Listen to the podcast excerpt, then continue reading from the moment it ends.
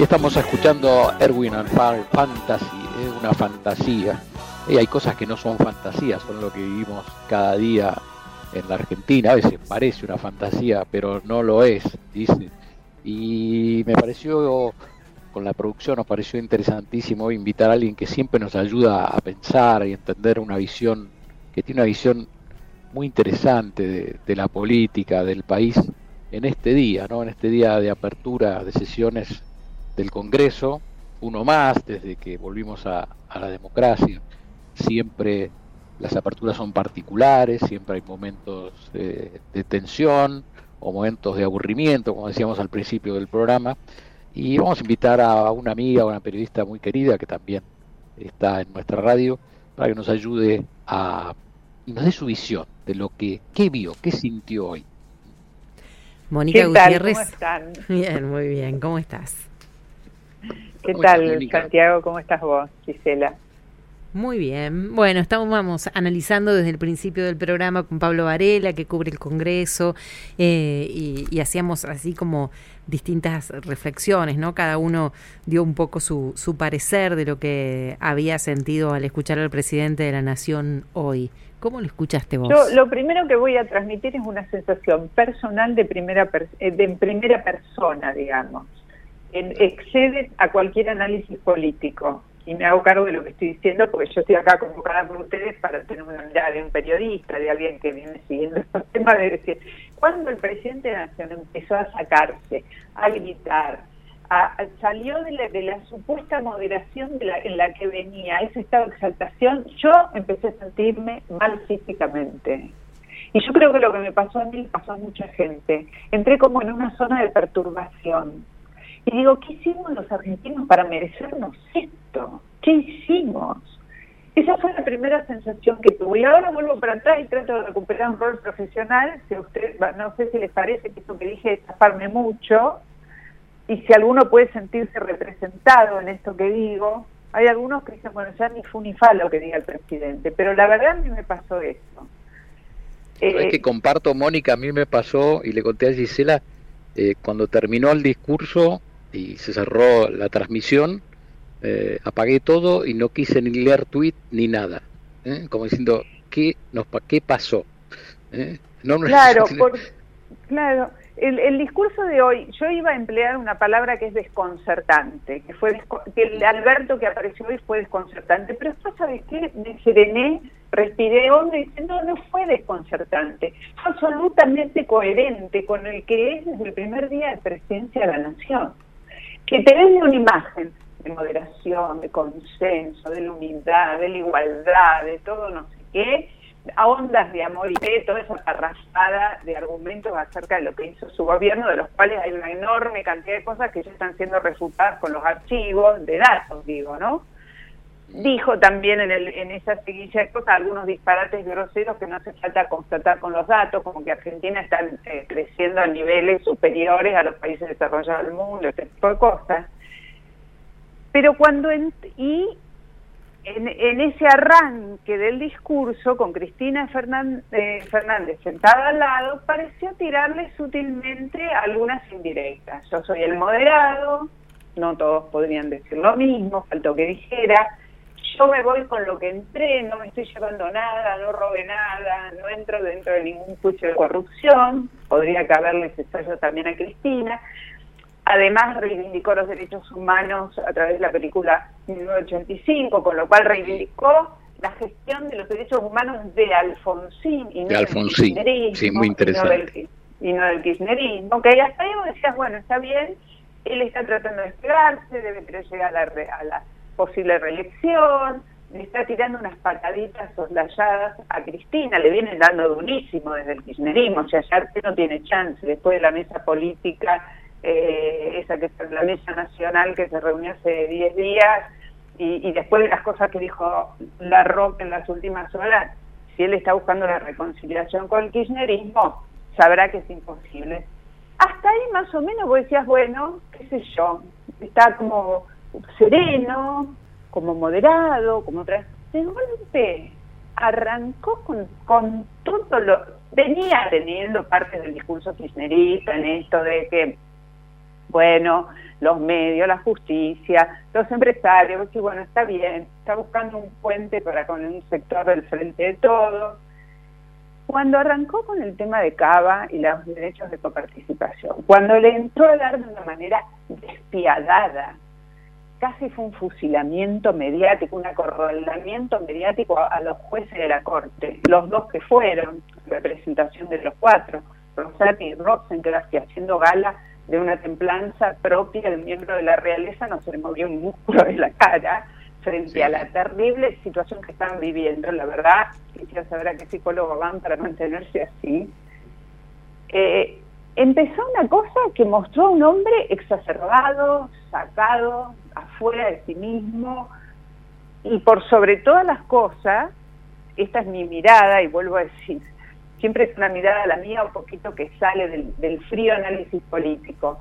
A mí me dio la sensación que en ese momento él estaba como abducido por la vicepresidenta, eh, que volvió a quedar atrapado dentro de ese círculo de, de, de del síndrome de Estocolmo que lo ha caracterizado durante toda la presidencia y que lo que hacía era replicar o reproducir el más agresivo de los discursos de Cristina Fernández de Kirchner, que para mí fue probablemente el que dio un ratito después de que se conociera su condena, en la versión Alberto Fernández.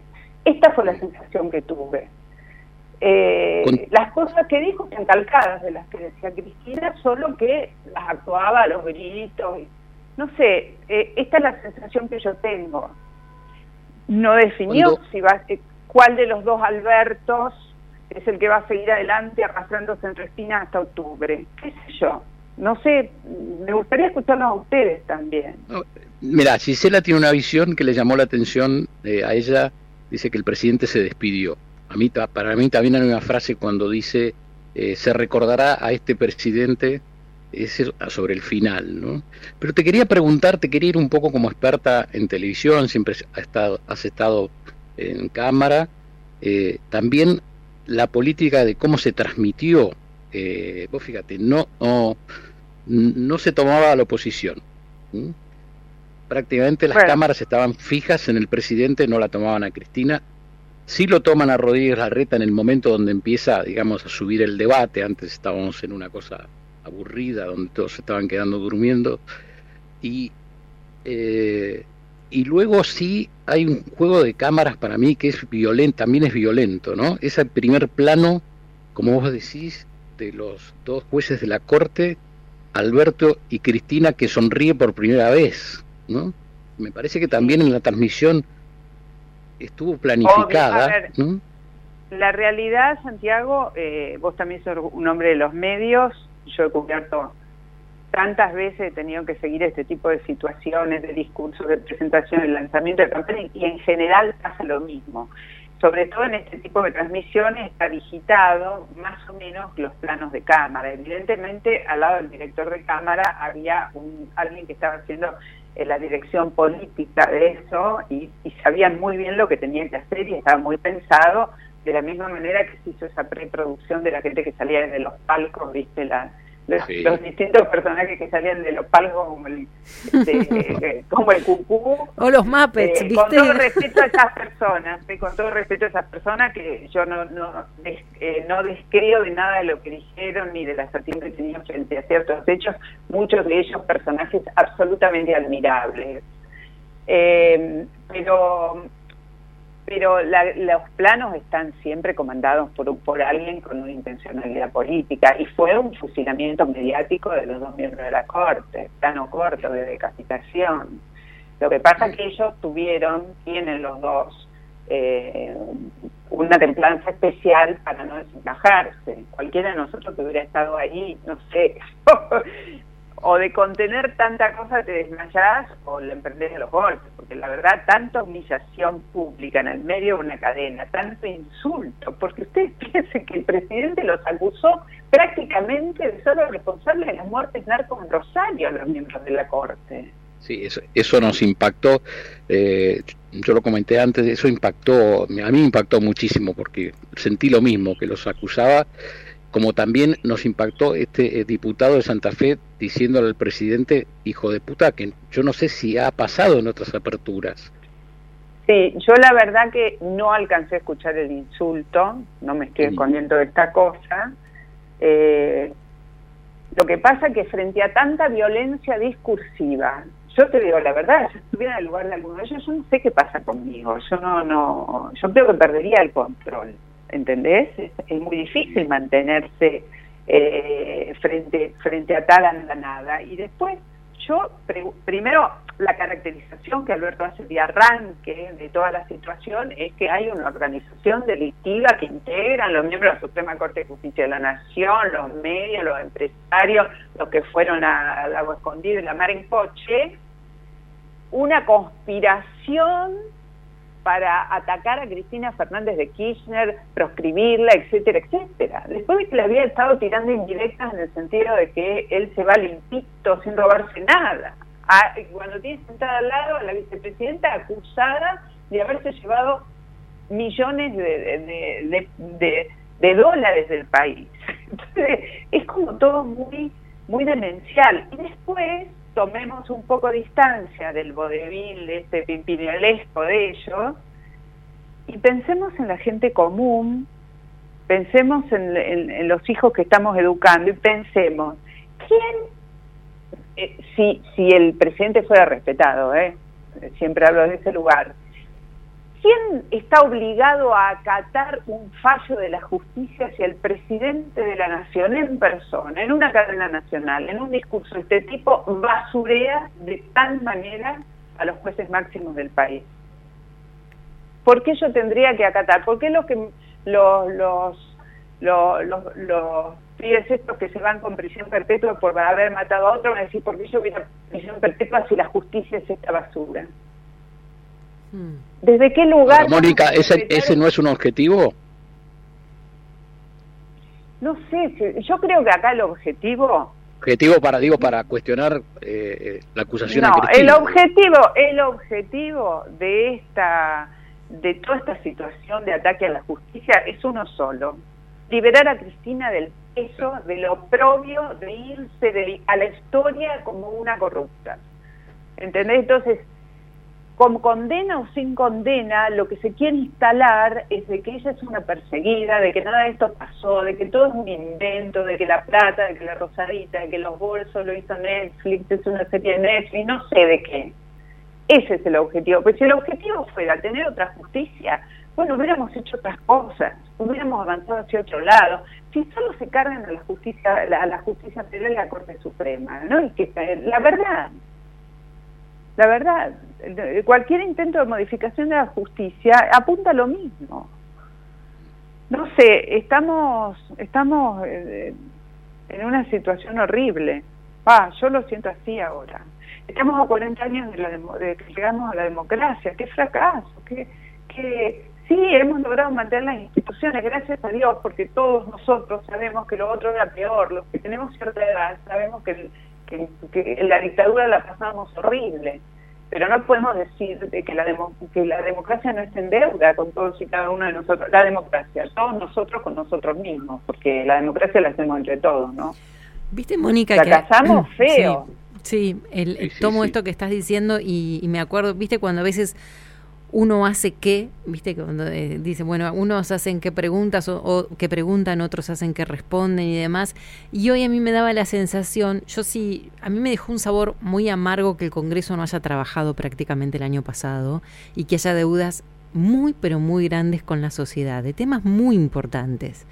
Y mm, hoy, por ejemplo, una de las cosas que me dolió, y acá sí me sentí mal físicamente, fue cuando el presidente hablaba de generar igualdad porque me parece que esto lo puede decir un presidente que ingresa hoy, que ingresa, que debuta hoy como presidente, no que lleva cuatro años y que lleva 20 años su partido en el poder.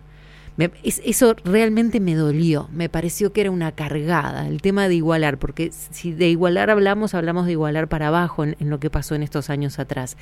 Entonces hoy sentía que estaban haciendo de cuenta que todo, y, nosotros hacíamos de cuenta que también, porque me, sumo en esto, porque somos parte de la sociedad y somos actores sociales de, esta historia. Hacían de cuenta que inauguraban las sesiones. Quienes estaban ahí hacían de cuenta que iban a trabajar para el bien del pueblo. Quienes estábamos analizando esto, como lo estamos haciendo nosotros ahora, lo hacemos con el la formación o deformación que tenemos y el sentido común, pensando que estamos haciendo un bien para que esto progrese, digo, y estamos todos en una cabecita. No, lo que pasa es que acá se parte de una base, cuando uno escucha hablar a los dirigentes, tanto del kirchnerismo como del albertismo, como del resto del peronismo, porque después tenemos el otro sector que va para antigrieta, que va por la tercera vía, pero que han dejado correr hasta acá su partido. Sí. Claro. Que se han dejado llevar puestos por el kirchnerismo, que se han acomodado siempre abajo la pollera de Cristina. Vamos a hablar claro. Ahora, en realidad, cuando hablamos de la pobreza, como, como hablamos de, como cuando hablamos de la desigualdad, no estamos hablando de la sequía, del efecto de la niña, no es un fenómeno meteorológico la pobreza, tampoco es un fenómeno meteorológico la desigualdad, tampoco es que nacimos más allá en el sur del... No, son cosas que han sido generadas y potenciadas por políticas económicas distorsivas. Por políticas económicas distorsivas, básicamente eso. Dicen, ¿por qué no entran dólares? Pues sencillo, porque no pueden salir. ¿Por qué los argentinos estamos atados al dólar? Sencillo, porque no tenemos moneda. ¿Y por qué no tenemos moneda? Porque, bueno, porque el seco, porque esto, porque lo otro. ¿Por qué hemos vivido siempre de ficciones? Entonces, ¿de qué hablamos? Cuando hablaron de trabajo, hoy, hoy se habló más de asistencialismo que de logros económicos. Combatir la pobreza está bien. Yo no me voy a cargar al que recibe un, un plan social. Realmente no, no está en mi naturaleza. Creo que hay gente que depende absolutamente del asistencialismo social para sobrevivir. Pero, mm. a ver, ¿es un logro el asistencialismo social o es una declaración de fracaso? Que, que Mónica, pero él, lo enumeró como logros cuando la tomaba Victoria Tolosa, toda la ayuda social. Ahí había algo que, que chocaba, ¿no? Totalmente como lo que dice Gisela, tanto ¿no? este, tanto al otro. Aparecen las damas de caridad, de las monjitas desde cuando yo era chica, de las mujeres que iban a tejer batitas para regalarle a los pobres. Dejemos no de joder. Eh, eh, gerenciar un país no es repartir la pobreza, no es gerenciar la pobreza, es tratar de generar cosas, de aumentar la torta de la producción, no este alfajorcito que se están disputando no sé, eh, estoy un poco enojada y, por ahí me voy un bueno, poco. Bueno, pero las reflexiones, no, las reflexiones salen de las sensaciones que tuvimos todos cuando lo, escuchamos y, cada uno se, se pudo y, se puede expresar libremente acá y, está bueno que lo hagas. Claro, y encima de todo esto te gritan. Hmm. Te, levantan el dedito. Y, además te, pego, ¿viste? Cuando nos decían, cuando éramos chicos, si te caes, además te pego. Realmente, realmente. Y eh, acá, cuando se habla del famoso discurso antigrieta y todo lo demás, yo, obviamente, que me parece que la grieta es una catástrofe y todo lo demás, pero no es con voluntarismo que se sale de la grieta, no es porque, como dijo Horacio, te invito a comer al, pariente, al primito con el que no me hablo, mm. no es por ahí. Mm. A ver, primero hay que diagnosticar qué es la grieta. Segundo, por abajo de las rencillas personales y qué sé yo, qué razones profundamente, a ver, eh, algunas son ideológicas y otras de conveniencia, de poder, de distribución de poder y de, poder económico incluso hay detrás de la dieta. A ver si creemos que la dieta me, me peleé con el vecinito de enfrente porque prefiere mirarse 5N. ¿No? me parece mm. que me parece que hay que ser un poco más porque lo otro es muy naif todos queremos eh, eh, un país más unido esto lo otro todos queremos zafar de esto pero después eh, a, la hora de las decisiones no todos tenemos la misma visión de cómo se resuelven las cosas Mónica, te invitamos a, que... Ay, te, te interrumpís. querías continuar. No, no, no. no, no hablé mucho. No, te invitamos a que continúes escuchando Vuelo de Regreso porque en un ratito llega Hugo Lescano que va a analizar lo gestual de lo que fue hoy. Ah, ¿eh? bueno. Es la parte... los moines. Claro, y es la parte que a nosotros más nos gusta porque es lo que se nos escapa. Y Hugo Lescano te tira de repente, hizo un 38 y vos te quedás y él te dice, porque el 38 significa tal cosa y él tiene todo ahí este, fríamente calculado y nos gusta analizar esto todos los años con él, así que te invitamos a compartirlo. Bueno, muchas gracias por llamarme, disculpen la, la perorata pero bueno, me agarraron un poquito... No, me gustó, me gustó, nos encantó, Mónica, la sinceridad y, creo que lo que vos expresaste es, yo pensaba en un momento y con esto cierro, Gise y Mónica, cuando vos mencionas, hace una semana un candidato a presidente dijo vamos a terminar con el odio, vamos a terminar con la grieta, y hoy estábamos en el medio de esto y yo dije, ¿a dónde va a ir la campaña? ¿A dónde va a ir la campaña? Mónica, te mandamos un beso grande y gracias por, por tu tiempo. ¿eh?